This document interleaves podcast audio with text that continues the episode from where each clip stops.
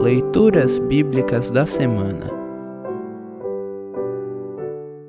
O trecho do Antigo Testamento para o segundo domingo na Quaresma está registrado em Jeremias 26, 8 a 15. Para compreender melhor este trecho, ouça esta breve introdução.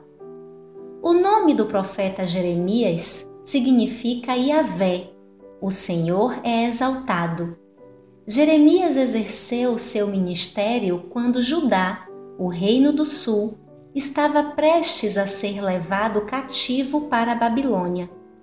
Apesar do castigo iminente, o povo continuava a viver como se Deus não existisse ou não se importasse com a situação. Além disso, confiavam na astúcia de reis e na força de exércitos para livrá-los de ameaças e perigos. Que mensagem um profeta pregaria neste contexto?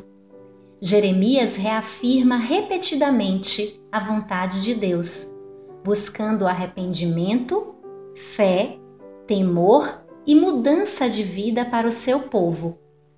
No trecho a seguir, Jeremias foi ameaçado de morte por pregar que o templo e a cidade de Jerusalém seriam destruídos caso o povo não mudasse a sua maneira de viver. O trecho fecha com Jeremias reafirmando sua submissão, confiança e fidelidade a Deus, cuja palavra ele foi chamado a pregar. No evangelho desta semana, Lucas 13, 31 a 35, veremos Jesus confrontando o rei Herodes e outros opositores numa Jerusalém que persegue e mata os mensageiros de Deus, entre os quais estará o próprio Jesus, o inocente. Mateus 27, 1 a 10, Lucas 23, 39 a 43.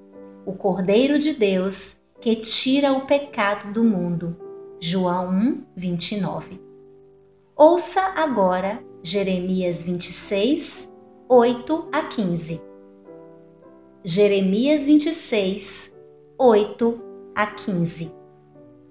Logo que acabei de falar tudo o que o Senhor tinha mandado, os sacerdotes, os profetas e o povo me agarraram e gritaram: você vai morrer por causa disso. Por que é que você disse, em nome de Deus, o Senhor, que este templo ficará como Siló, que esta cidade será destruída e que ninguém viverá nela? Então o povo se ajuntou em volta de mim no pátio do templo. Quando as autoridades de Judá souberam disso, saíram do palácio do rei e foram se assentar nos seus lugares na entrada do portão novo do templo. Então os sacerdotes e os profetas disseram às autoridades e ao povo: Este homem merece ser condenado à morte, pois falou contra a nossa cidade. Vocês mesmos o ouviram. Aí eu disse: Foi o Senhor Deus quem me mandou falar tudo o que vocês me ouviram dizer contra este templo e contra esta cidade.